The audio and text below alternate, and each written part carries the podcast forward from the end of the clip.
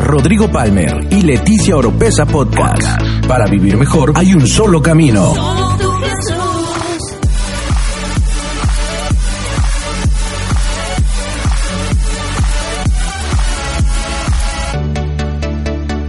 Escucha todas las semanas la clave para tener una mejor vida. Una para que este año sea un año de victoria y que sea un año de conquista, que sea un año de que vayamos de gloria en gloria, de triunfo en triunfo. Y hoy quiero comenzar a hablarles, quiero dar una enseñanza, a ver si no se convierte en prédica, pero quiero darles una enseñanza que Creo que va a bendecir mucho nuestras vidas, sobre todo por los días que vamos a entrar y por la temporada que vamos a entrar. Y quiero dar este fundamento que va a envolver todo. Y espero que lo que el Señor ha puesto en mi corazón, Él me dé la gracia de articularlo bien, de comunicarlo bien, porque de verdad le digo, esto va a ser una bomba. Dile que está al lado, esta noche se va a poner bueno. No, dile de lado, esta noche se va a poner bueno. Y quiero hablarle acerca de la casa de oración. La casa de oración. Y quiero que vaya conmigo al libro de Mateo, capítulo 21, y vamos a leer el verso 13. Mateo 21, verso 13. Cuando llegue, diga, ya llegué. Si solamente lo ve por las pantallas, Dios les bendiga, pero traiga Biblia a la, iglesia, a la casa de Dios. Es importante leer la palabra. Ahora, si no trae una, pues si tiene la vista bien, puede leer en la pantalla. Si no, dígale a alguien que está al lado para que se la muestre y la compartan. Mateo 21, 13 dice, y les dice, o les dijo, escrito está. Es más, ayúdenme a leerlo todos al mismo tiempo. Una, dos, tres. Escrito está, mi casa, casa de oración será llamada, mas vosotros, cueva de ladrones, la habéis hecho. O como diga su versión. Dígole, qué versículo tan duro para comenzar, ¿verdad? Pero vamos a ver lo siguiente. Voy a poner primero este ejemplo. ¿Cuántos de los que están aquí en su casa han tenido una caminadora o una bicicleta para hacer ejercicio? Ok, la gran mayoría. Pero levanta su manita para que. Ahora, ¿cuántos esa caminadora o esa bicicleta para hacer ejercicio, en vez de hacer ejercicio, se termina convirtiendo en un perchero? Es más, ahorita mismo esa caminadora, ¿cuántas prendas tiene colgadas? Ahorita mismo haga memoria, haga un viaje virtual a ese lugar Quizá en la banda de la caminadora ya tiene cajas de rompope o de sidra. Quizá tiene colgado un pantalón, un calcetín, tiene una ropa interior ahí que tiró nada más así. Es más, muchas veces hay cosas que adquirimos, hay cosas que tenemos, que tienen un uso, tienen un propósito pero no necesariamente con el tiempo, diga conmigo, con el tiempo, terminamos usándolas para aquello para lo cual lo adquirimos. ¿Me está siguiendo? Ahora vamos a otra cosa. En su casa, en el lugar donde usted vive, para aquellos que, que tienen cocina y tienen comedor y sala o tienen cocina y sala comedor. ¿Dónde come la mayor parte del tiempo? ¿Dónde? Ahora, siendo realistas, ¿dónde come la mayor parte del tiempo? Hay lugares en nuestra propia casa, por ejemplo, en mi casa, en su casa, está la cocina y está el comedor. ¿Cuántas veces comemos en el comedor en el año? Como dos. De ahí en fuera, cuando se come en la casa, comemos en la cocina. porque está de cuartita y mata-mata, ¿va? Ahí está la comida, está la olla y ahí uno le mete viaje de una vez. Sin embargo, hay un lugar que se hizo dentro de la casa para que uno se siente y esté mejor y coma. Sin embargo, quiero que veamos nuestra naturaleza humana de tener lugares y tener cosas que al principio teníamos el entendimiento que eran para algo específico, pero con el paso del tiempo terminamos usándolo para otra cosa. La cocina es para cocinar. ¿Se puede comer? Sí, pero hay un lugar que se llama comedor. ¿Y el comedor para qué es? Para comer. Ahora, vamos a llevarlo acá. Diga conmigo casa de Dios. Más diga, la casa de Dios. Mi pregunta es, bueno, ya le leí el versículo, pero aún así, ¿Para qué es la casa de Dios?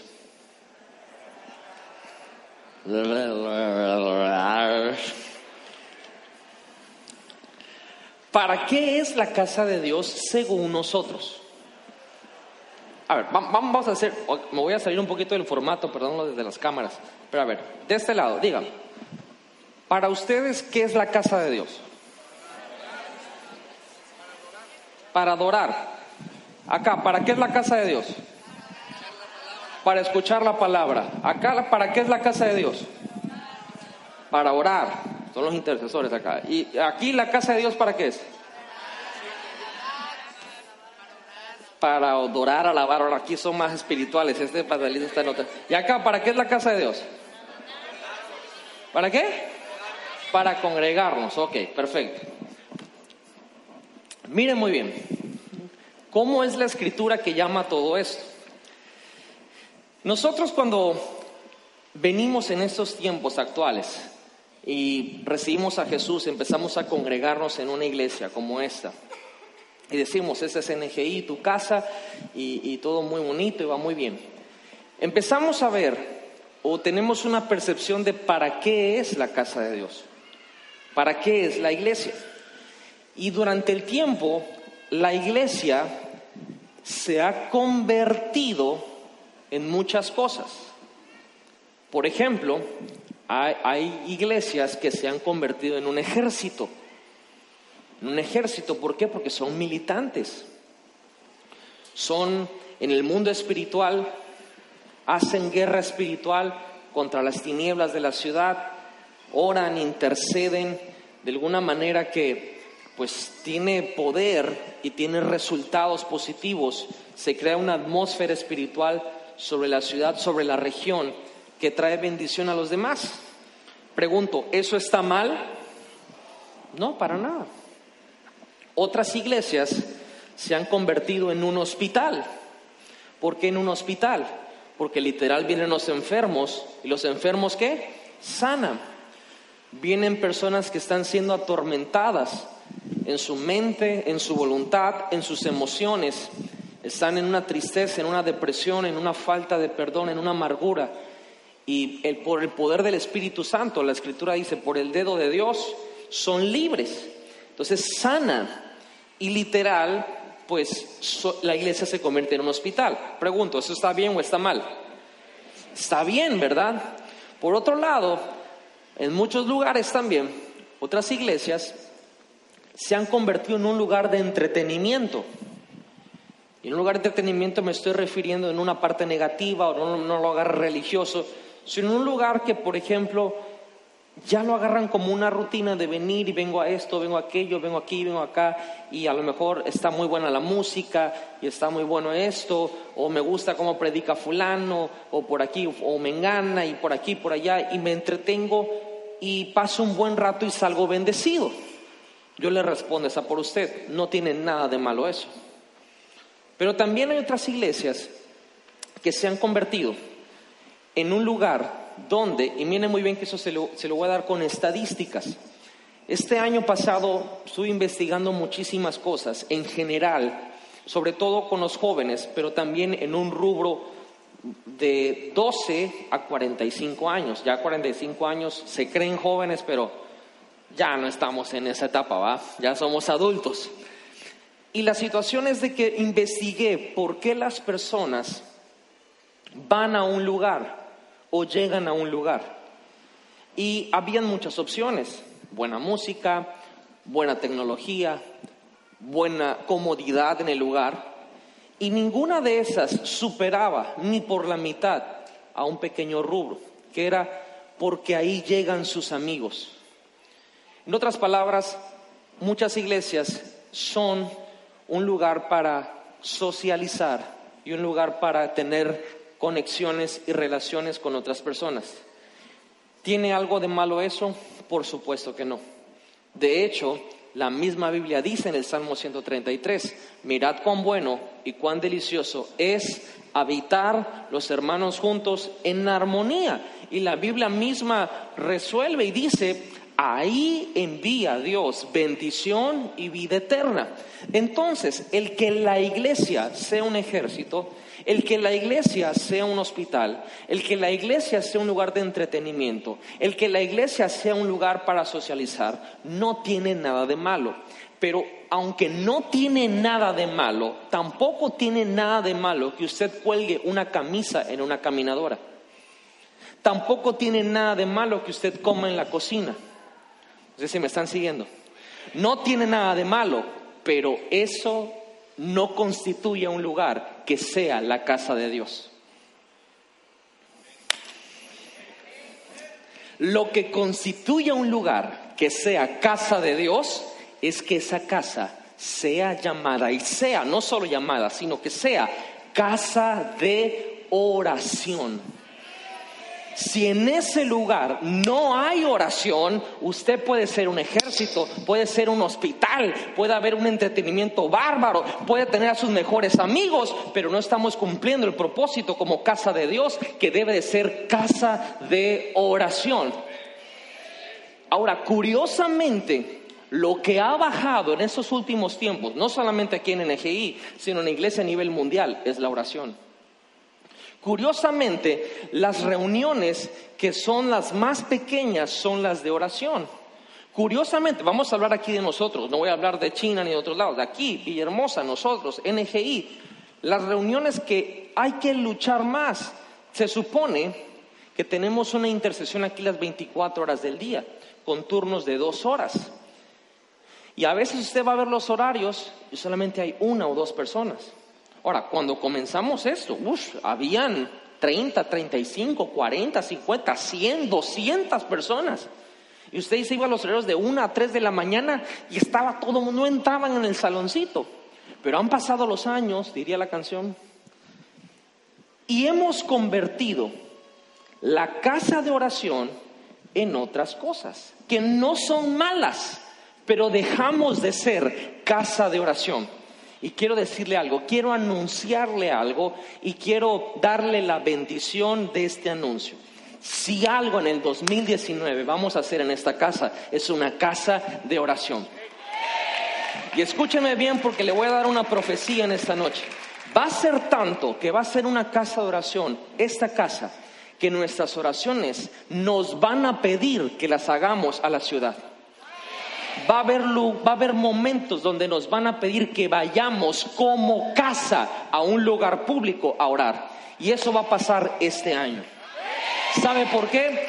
Porque aunque no tiene nada de malo todo aquello que mencioné, yo le dije al Señor, le prometí, Padre, esta casa, aunque qué bueno que somos hospital, qué bueno que sanan los enfermos. Es más, si usted lee el verso 14 de Mateo capítulo 21, lo que hace Jesús a continuación de decir que han hecho en mi casa cueva de ladrones, dice que se acercaron los cojos y los ciegos y que Jesús los sanó. Eso es lo que dice el versículo que sigue. No hay nada de malo en que sea un hospital de la iglesia. No hay nada de malo que seamos una iglesia que sea un ejército militando, peleando, intercediendo y luchando por las cosas correctas. No hay nada de malo que tengamos la mejor pantalla y la mejor música y el mejor espectáculo y el mejor show para transmitir un mensaje. No hay nada de malo que usted tenga aquí sus mejores amigos y que venga porque se ponen de acuerdo y venimos todos juntos para venir a la iglesia. Eso está fabuloso. Es más, no lo perdamos pero lo que sí hemos perdido es la oración.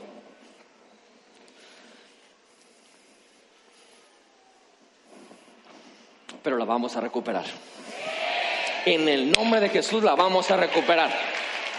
Porque le voy a decir qué pasa. Lo que pasa es que como hemos tenido ese déficit de oración, que recordemos, yo quiero hacerle un recordatorio, la vida de Jesús, lo que vemos su vida pública, era el resultado de su vida privada. Y su vida privada de Jesús tenía que ver con mucha oración. Y nosotros hoy en día hemos jugado con un concepto muy peligroso. Yo ya no oro mucho, pero lo que oro es tiempo de calidad.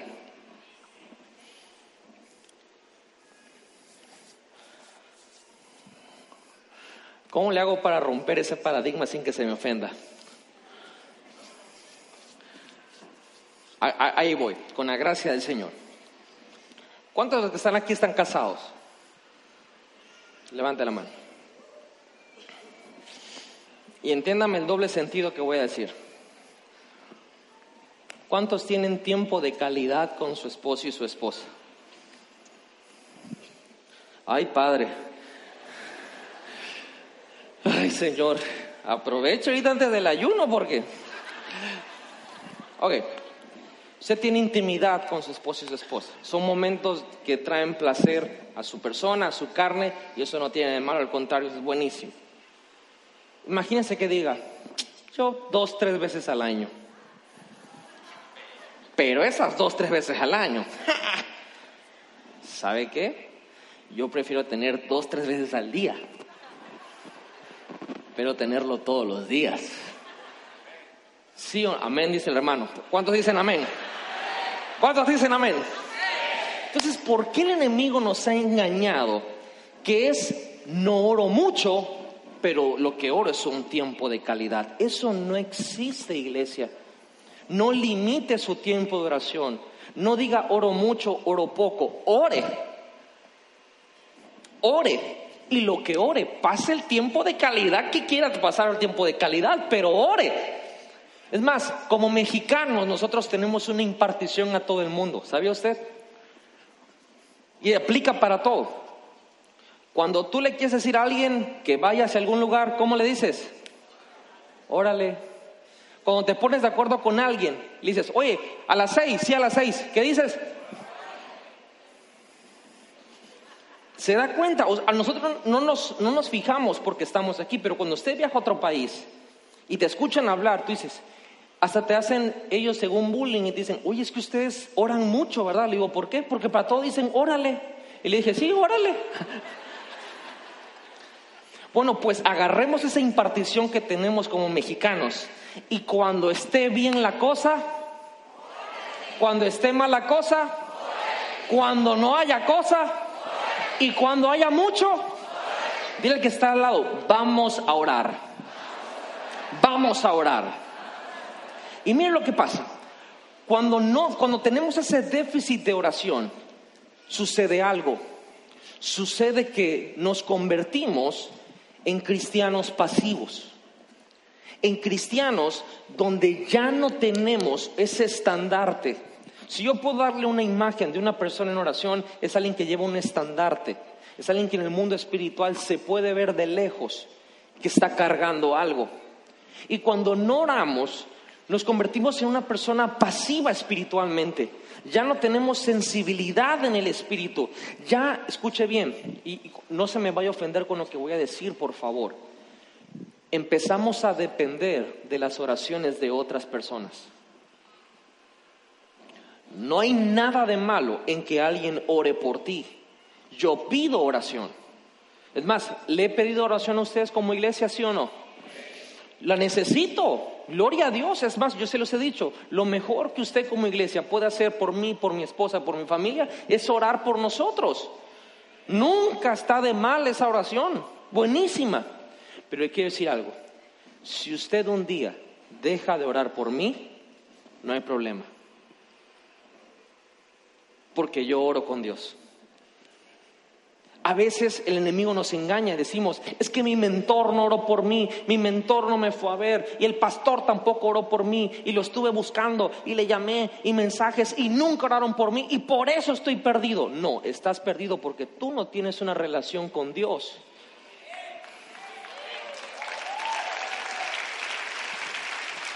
Por favor, no me lo tome a mal. Lo que yo quiero y lo que Dios quiere en esta noche es que usted retome la oración porque la casa de Dios será llamada casa de...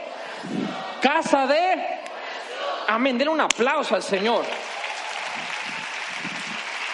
La Biblia dice que Él nos ha constituido, vamos, voltearle al lado y dile, rey. O si es mucho mujer, dile reina.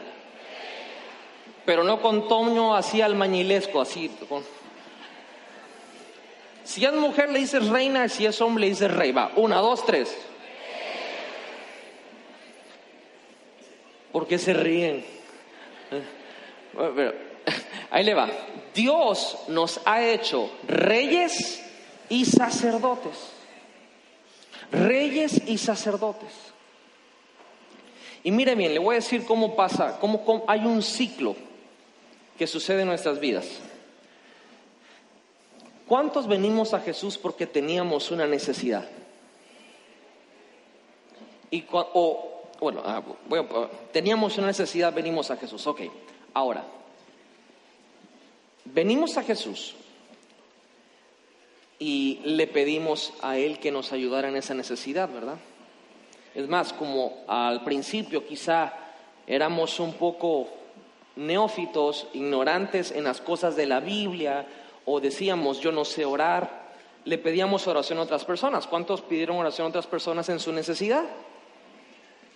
Y la gente oró por nosotros y de alguna manera Dios respondió, se suplió esa necesidad. Lo que pasa con nosotros es que mientras no hay necesidad, no tenemos una búsqueda de Dios. No estoy diciendo que todos son así, pero la gran mayoría de los cristianos desgraciadamente son así. Y el otro día estaba yo meditando en esto. Diga conmigo necesidad. Y, discúlpeme cómo voy a articular esto, pero es que así fue como yo lo estuve meditando en el Señor. Lo estuve meditando porque precisamente estaba llorando y yo le dije al Señor, Señor, por favor, yo te pido que, siempre esté yo necesitado de ti, porque te necesito tanto. Y yo me sentía muy poético, ¿verdad? Con Dios. Yo sentí que el Señor estaba diciendo, yo pensé que sí abrir el cielo y que iba a bajar una paloma y iba a decir, este es mi hijo amado que ora padrísimo el Señor me, me, y me dijo, entonces quieres ser como todos los demás. ¿Cómo que como todos los demás? Y el Señor me habló de esta manera, mire muy bien. ¿Cuántos han tenido alguna vez hambre? Aquí la gente casi no tiene hambre, pero ahora, tienen mucha hambre cuando comes, después de tener mucha hambre, y vienen y te ofrecen más comida, aunque sea tu favorita, y ya te llenaste, ¿sigues comiendo? ¿Por qué? Ahora, comer es una necesidad básica de vida. ¿Cuántos de aquí alguna vez han dormido 14 horas? Bueno, no se van a quemar, ¿verdad? Pero bueno, ok. Supongamos que todos hemos dormido alguna vez en nuestra vida bastante. Bueno, has llegado a dormir tanto que tú dices, ay, pero tengo flojera, estoy cansado de tanto dormir. Entonces te vuelves a acostar a querer dormir, pero ya no puedes dormir. ¿Les ha pasado eso? ¿Por qué? Porque aunque tú te pongas en la posición que con la que agarras el sueño, ya tu, tu cuerpo ya no puede seguir durmiendo. Pero hace 14 horas estabas cabeceando. porque el sueño es una necesidad básica y fisiológica, como la comida. Ok, hasta ahí va decente la cosa. ¿Cuántos se han estado haciendo del baño? Del 2 y con diarrea. Le quiero llevar un punto. ¿Y cuántos han llegado al baño y han hecho? Y ya que terminan, mi pregunta es, ¿pueden seguir haciendo? Es más, uno intenta, ¿va? Por si las moscas, hay que se vaya todo. Y ya nada más, así va. Es una necesidad básica y fisiológica, las tres, comida, sueño, ir al baño. Y el Señor me dijo, eso es a como hoy mis hijos tienen mi concepto de mí en la oración. Cuando necesitan algo, y lo creo, porque cuando tienes hambre, tienes hambre. Cuando te estás durmiendo, tú puedes estar delante de la persona más importante del mundo, pero empiezas a, como se te están cerrando los párpados, te haces para atrás para lo que te queda abierto, lo volteas a ver. Y cuando te estás haciendo es, se perdió el respeto, pateas puertas, abre lo que sea, y aunque estén unas personas sentadas, lo siento, y vámonos. Necesidad, ya conmigo necesidad. El Señor me dijo, pero te voy a enseñar cuál es la necesidad que yo quiero que tú tengas de mí. No es esas tres, es el respirar. Ahorita tú no sientes la necesidad de respirar, pero te aseguro que si alguien viene y te priva del oxígeno, vas a comenzar a tener necesidad. ¿Me están siguiendo? Yo quiero vivir como aquel ser que respira, que no es necesario que me priven de lo que tengo para seguir respirando. No sé si me estoy explicando. Porque cuando no tienes alimento en tu estómago, ay, Padre, en nombre de Jesús, yo te pido, Padre,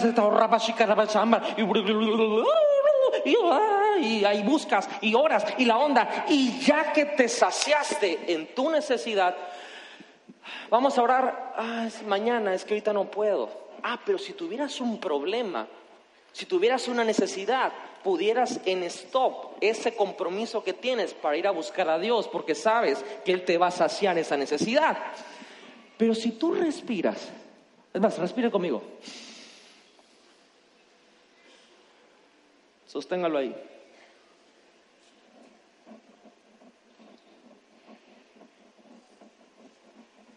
Ahorita se empieza a sentir la necesidad de respirar. Y tienes que hacerlo porque empezaste a sentir la necesidad. ¿Me estoy explicando? No es necesario que Dios te prive de algo para buscarlo en oración. No es necesario. No es necesario. Pero viene bien. Dios te ama tanto, nos ama tanto, nos anhela tanto que con tal de seguir en una comunión contigo, a veces te va a tener que mantener en una necesidad para que lo busques. Para que lo busques. El Señor me dijo, yo no quiero mantenerte en una necesidad para que me busques, quiero que seas como aquel que respira. No es necesario que me tapes la boca, yo te busco. No es necesario que me metas en un problema, yo te busco. No es necesario que me metas en una agonía, yo te busco. No es necesario que me cortes mi suministro, yo te busco. No es necesario que me vaya mal, yo te busco. No es necesario que me pongas en un hijo, en un problema, yo te busco. No es necesario que yo tenga un problema en mi matrimonio, yo te busco. Mi casa será llamada casa de oración. Vamos a levantar el manto de oración de la iglesia. Vamos a levantar la oración de la iglesia, nuestra oración personal. Y miren muy bien, en Mateo 21, 13, cuando leímos este verso, si lo puedes poner en la pantalla otra vez, por favor. Jesús dijo, escrito está, mi casa, casa de oración, será llamada. Esta palabra oración es la palabra griega prousege, que significa oración, significa adoración y significa o da la, la idea de una oración ferviente. Una oración no cualquiera, es una oración ferviente. Jesús está diciendo, mi casa va a ser llamada una casa donde se va a orar, sí, pero donde se va a orar fervientemente. ¿Sabe cuál es una de las mayores tentaciones de uno como pastor, como ministro, como mentor, como líder? Que venga una persona, ven Alex, y te diga, ora por mí, y, y me cuenta su necesidad o lo que está pasando por lo cual necesito oración. Y yo de una oración de compasión o una oración de misericordia. Diga, Padre, tú conoces a Alex y pues ahí te lo encargo, Señor. Digo, no, lo hará así, pero dale a entender de pues que, mm, mm, y pues bueno, ¿qué podemos hacer, verdad? Este, en el nombre de Jesús. Amén. Y aún la persona dice, gracias pastor, gracias mentor, gracias líder. Jesús dijo, mi casa va a ser llamada una casa de oración ferviente. ¿Sabe qué significa eso? Le voy a poner el ejemplo. El domingo se acercó una mujer. Me dijo, pastor, por favor, ¿puede orar por mí? Sí, hermana, por ahí quiere que llore por usted. Porque dice, me, me van a operar del ojo, me van a operar del cuello, me van a operar de una fibrosis pulmonar. Ya la señora pues ya estaba un poquito avanzada de edad y yo pude haber hecho una oración de compasión. Decirle, Señor, pues yo te pido que la cuides y que pues todo salga bien en el nombre de Jesús y ayúdala. Amén. No, pero cuando yo leí esto y entendí esto, le dije, hermana, vamos a orar para que no la operen. Y ella me dijo, pastor, ya está agendada. Lindísima ella. La verdad, ella tocó mucho mi corazón. Yo le dije, pero vamos a orar para que el Señor la sane del ojo y le quite ese el dolor que tiene en el cuello y no necesite nada de operación en los pulmones ni nada de eso. Es que me costó tanto trabajo conseguir esa operación. Esperen muy bien, oiga, ¿qué trabajo de haber costado? Ah, como estamos ahorita, bastante. Pero yo entendí en este verso que la casa de Dios no es para dar oraciones de misericordia, oraciones de compasión, son oraciones fervientes. Y ahí en la puerta le dije, Padre, en el nombre de Jesús, te pido por el ojo, sánalo, declaro que los doctores le van a hacer el diagnóstico y no la van a operar y no sé qué cosa y no sé qué cuánto. Y le empecé a declarar, terminamos la oración y me dice, ay pastor, ¿y ahora qué hago con mi operación? Porque ella creyó. ¿Sí me estoy explicando? Voltea a ver al de lado y dile, nunca voy a orar por ti, por misericordia, sino fervientemente. Denle un aplauso al Señor. La prioridad es la oración. La prioridad es la oración. Y mira lo que dice Isaías 56, 7. Dice la escritura. Yo los llevaré al monte de mi santidad y los recrearé. Para todos aquellos religiosos que dicen que en la casa oración uno no se puede recrear, claro que te puedes recrear. ¿Se acuerdan de la primaria o en la secundaria o en la preparatoria cuando sonaba el timbre al mediodía? ¿Qué hora era esa? ¿La hora de qué? ¿Y qué hacías en el recreo? Comías, platicabas, chismes, jugabas tamalada, avioncito, 3x6, 18, fútbol, lo que sea, te ibas a bajar con el novio al baño, yo no sé. Pero te recreabas, era hora del recreo. Dice Dios, en mi monte de santidad para los religiosos, ahí yo te voy a recrear. Ahí yo te voy a recrear. Dice, en mi casa de qué? De oración. En mi casa de oración, sus holocaustos y sus sacrificios serán aceptos sobre mi altar, porque mi casa, esta fue la cita que Jesús pronunció en Mateo 21, será casa de oración, será llamada de todos los pueblos. Ahora, esta palabra, oración, es la palabra hebrea, tifal, que significa súplica, himno, oración intercesora. Eso significa esa palabra.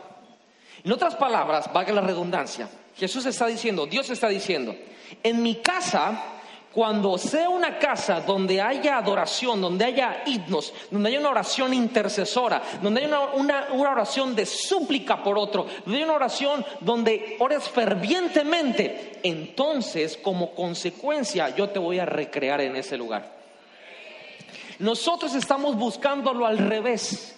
Nosotros estamos buscando cómo hacer de la iglesia un lugar feliz cuando Dios te dice, si se vuelve como es en el original, una casa de oración, ahí van a encontrar ese lugar de recreo. No sé si me estoy explicando, pero la prioridad que Dios le da a la iglesia ni siquiera es la predicación, es la oración. Ahora, no se me confunda, eso no significa que nuestros servicios tienen que ser dos horas de oración. Estoy hablando de la iglesia. Un servicio congregacional, adoramos a Dios, presentamos sacrificios y holocaustos que son nuestras ofrendas y escuchamos la palabra. Pero la iglesia es más que un servicio congregacional. En otras palabras, nosotros como iglesia tenemos que orar en nuestra vida personal tenemos que orar los unos con los otros y tenemos que tener esa oración intercesora.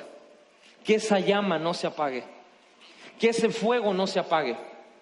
Por eso quiero decirle, este 7 de enero que vamos a dar el banderazo para el ayuno, para la oración, para la lectura bíblica, para todo eso, va a venir de parte de Dios un tiempo de refrigerio para nuestras vidas va a venir de parte de Dios un tiempo de recreo en su vida personal. Quiero decirle que olvídese de que va a andar sufriendo en este ayuno. Dios va a traer por revelación a aquellos que la están cachando. ¿Cuándo las están cachando? Dios va a traer una revelación para tu vida. Donde cuando venga el día 27 que termine el ayuno van a decir, ya terminó tan pronto. No, vamos a seguirle de largo. ¿Por qué? Porque la vida de oración y la casa de oración a tu vida trae recreo trae esparcimiento, trae una situación que tu vida, tu cuerpo, tu mente, tu alma va a tener un lugar como si fuera un oasis. Y esa es la prioridad que Dios le da a su casa. Ahora, ¿cuántos me dicen, pastor? Yo reconozco que he bajado mi vida de oración. ¿Cuántos pueden ser sinceros en esa noche? Bueno, ¿cuántos me dicen, pastor, yo puedo mejorar mi vida de oración?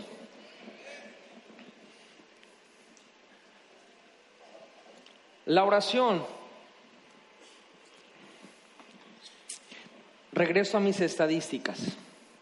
Bueno, no les dije los números, pero del 100%, el 78% de las personas llegan a un lugar porque tienen amigos ahí.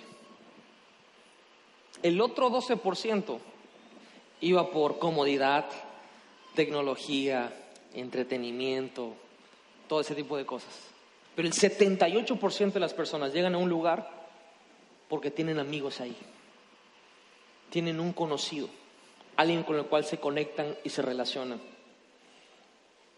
¿Cuántos aquí tienen conocidos, amigos en la iglesia que se relacionan con ellos? Ok, perfecto. Ahora se lo voy a llevar a un nivel. ¿Por qué vendría yo a la casa de Dios? Pastor, yo no conozco a nadie ahí. Y aparte ahí son. No, pastor, y ahí hay que tener cuidado. Porque es como el arca de Noé, pastor. te encuentras ovejitas, pero te encuentras serpientes y alacranes y escorpiones, lagartonas y de todo. Ok, perfecto.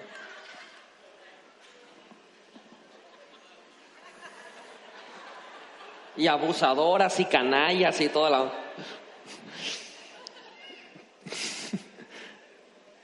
ok, perfecto ningunos te merecen. Todos son mala onda. Pero ¿por qué no vienes a ver al que se supone que es tu mejor amigo? Que es Dios. Si venimos a un lugar, o sea, la gente, no estoy hablando de iglesias, estoy hablando de gente. La gente va a un lugar. Es más, hay gente que se, muchachos que se cambian de escuela no porque la escuela sea mejor, sino porque ya están sus amigos. Y le inventan una historia a los papás. Dicen, no, papá, es que allá el programa de educación está a otro nivel, papá. Pero una cosa acá. Y el papá, de verdad, sí, mira, y no sé qué, no, y a donde yo estoy, yo no estoy aprendiendo nada. No, no, es, más, ve, inglés, chicken cat dog, ve, door, ya, me lo sé. Acá hay otro nivel de inglés, ¿qué va a hacer? Allá está su amigo. Allá está su amiga, allá está la que le gusta, allá está la que le quiere llegar. Y eso es una razón más poderosa que el nivel académico de un lugar.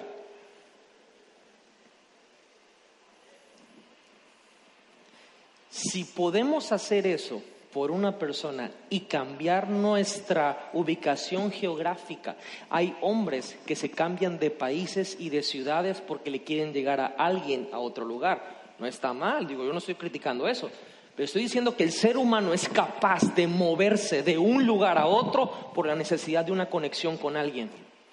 Pregúntome yo, ¿no tendremos una mayor necesidad de conectarnos con Dios? ¿No será que la mejor amistad que podemos tener es la amistad con el Espíritu Santo? Entonces, ¿por qué no llegamos a la casa de Dios? Y no le estoy hablando a usted porque usted hoy está aquí. Estoy hablando a los que no vinieron. Que de alguna manera ahorita a Los Ángeles le va a llegar y donde estén ahí en el cine va a llegar la palabra. ¡Ay! ¿Qué pasó?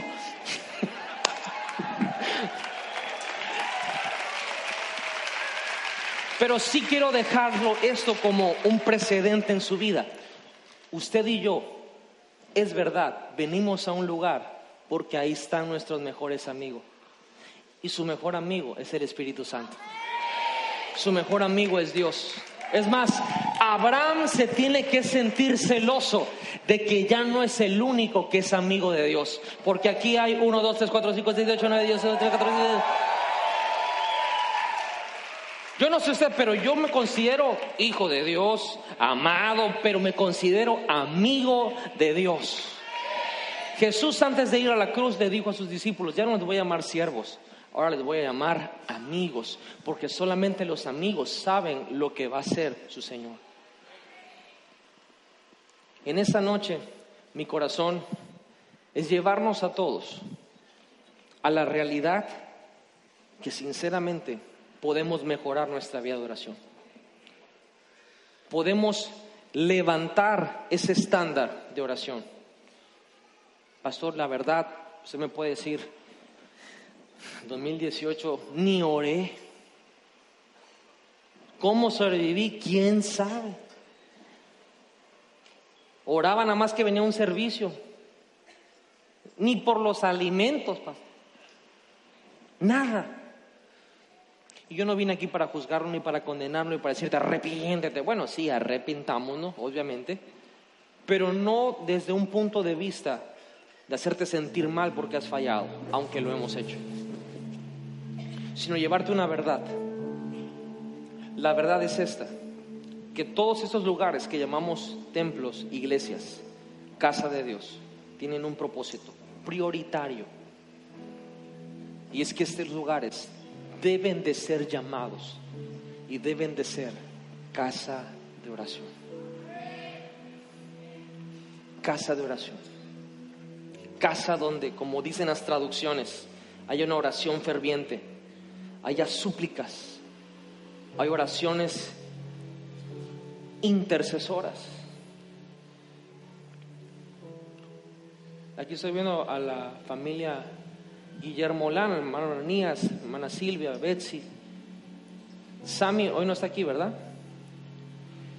¿Cuántos se acuerdan de Sammy? De la oración que hicimos por Sammy. Más o menos por estas fechas, realmente, ¿qué día fue el viernes pasado? Que fue el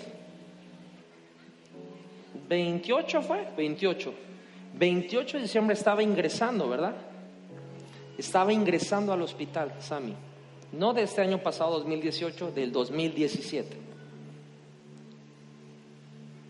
Toda la iglesia, todos los que estábamos presentes, nos unimos y oramos fervientemente.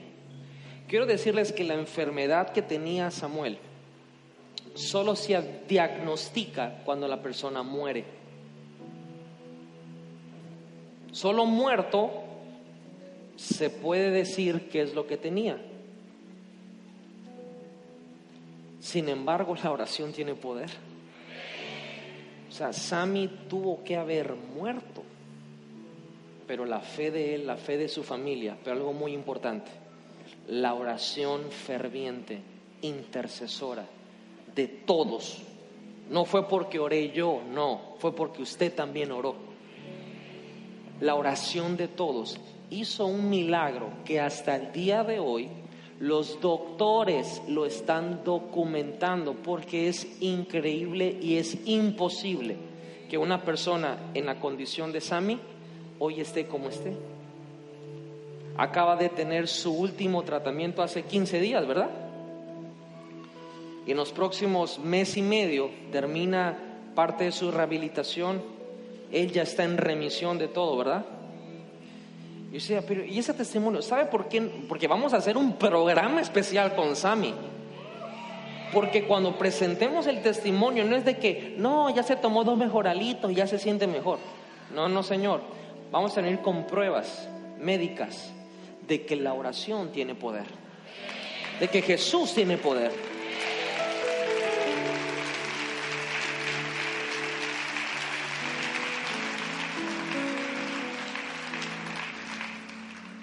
El año comenzó el lunes, bueno, el martes, el martes, ¿verdad?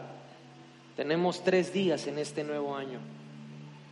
Quizá en esos tres días no has orado. Nada más veniste a la intercesión, pero de ahí personalmente no has orado. Y no quiero que te sientas culpable. Quiero que el Espíritu Santo te dé fuerza, ánimo y gracia para que comiences a orar. Diariamente. Y que sea una oración placentera. Cuando hice mi planeación del 2019, el propósito número uno de mi año es orar más y disfrutar más esos momentos. Entiendo que la prioridad de Dios es la oración. ¿Por qué? Porque es el único lugar y momento donde Él se relaciona con nosotros íntimamente, porque Él nos ama. Así que en esta noche, en el primer servicio del año, todos aquellos que quieran retomar su vida de oración, mejorar su vida de oración, llevarla a otro nivel, yo quiero orar por ustedes, aunque suene redundante.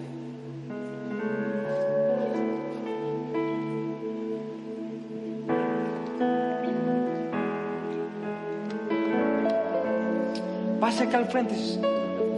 Pase acá al frente.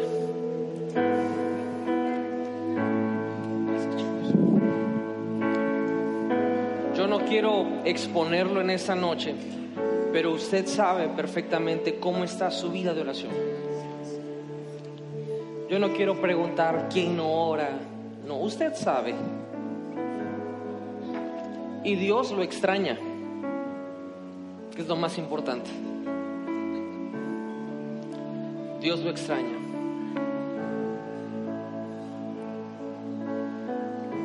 Sabe que aún esas oraciones que a veces usted hace en el vehículo, ya sea en su carro propio o en su transporte,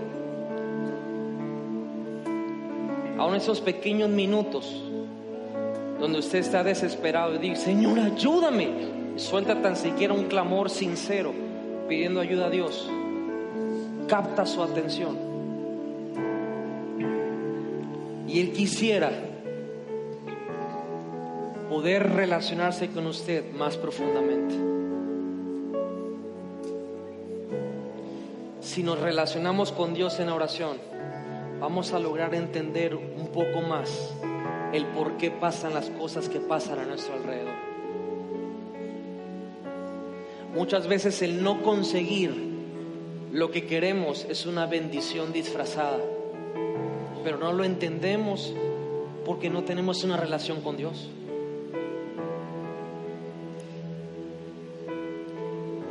Y en esta noche lo que vamos a hacer, mire bien, es una oración. ¿Cuántos creen que la oración tiene poder? Esa es una pregunta importantísima. ¿Cuántos creen que cuando usted abre su boca, usa sus labios, en el nombre de Jesús, el Padre lo escucha? Quiero decirle, usted es hijo, usted tiene derechos, usted tiene bendiciones y una de ellas es que tiene acceso a Dios a través de su Hijo Jesucristo. Pastor, es que me cuesta, me aburro, me quedo dormido.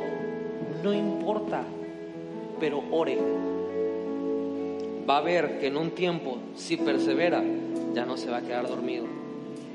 Pastor, ¿cómo le hago? Agarre dos, tres adoraciones que esas que le gustan, esas que le llegan. Póngale play y ore esas tres adoraciones. Una. Y yo sé que va a sentirlo como una intercesión de dos horas. A lo mejor a la mitad de la canción se le van a acabar las palabras. Pero Dios va a comenzar a ver el corazón. A lo mejor va a sentir que usted está hablando solo. A lo mejor se va a sentir ridículo. Pero Dios se va a encargar de que todo eso vaya tornando y cambiando. Y cuando usted venga a ver, ni siquiera va a necesitar un tiempo para medir cuánto hora. Los minutos van a pasar, las horas van a pasar, el teléfono va a sonar, mensajes, llamadas, buscándolo a usted. Lo que la gente no sabe es que usted está buscando a Dios. Y es ahí donde se va a cumplir esto. Horas con Dios, minutos con los hombres. Cierre sus ojos en usted está. Padre, en esta noche te doy gracias. Porque tú eres nuestro papá. Porque para ti lo más importante es que nos relacionemos contigo. Señor, quizá en esta noche tu pueblo vino a buscar una palabra donde pueda suplir su necesidad. Pero hoy, Señor, en respuesta, tú les estás trayendo una verdad, una llave de oro que literal va a suplir toda necesidad en su vida. Padre, hoy te pido en este primer servicio del año, para que tú des la gracia, las fuerzas y el favor para tener una vida de oración. Espíritu Santo, guíanos al corazón del Padre y llévanos, Señor, a las profundidades de una intimidad contigo. Ahí donde está, levante su mano y diga, Padre Celestial, en esta noche yo te pido, en el nombre de Jesús, que tú me des la gracia en ese 2019 y durante toda mi vida de tener una vida de oración. Enséñame a relacionarme contigo. Quizás no lo sé hacer, pero quiero conocerte. Guíame, instruyeme, recuérdamelo cuando yo lo haga a un lado no permitas que yo cierre mis ojos en un día sin haber pasado tiempo contigo. Que no sea religión, que sea una verdad.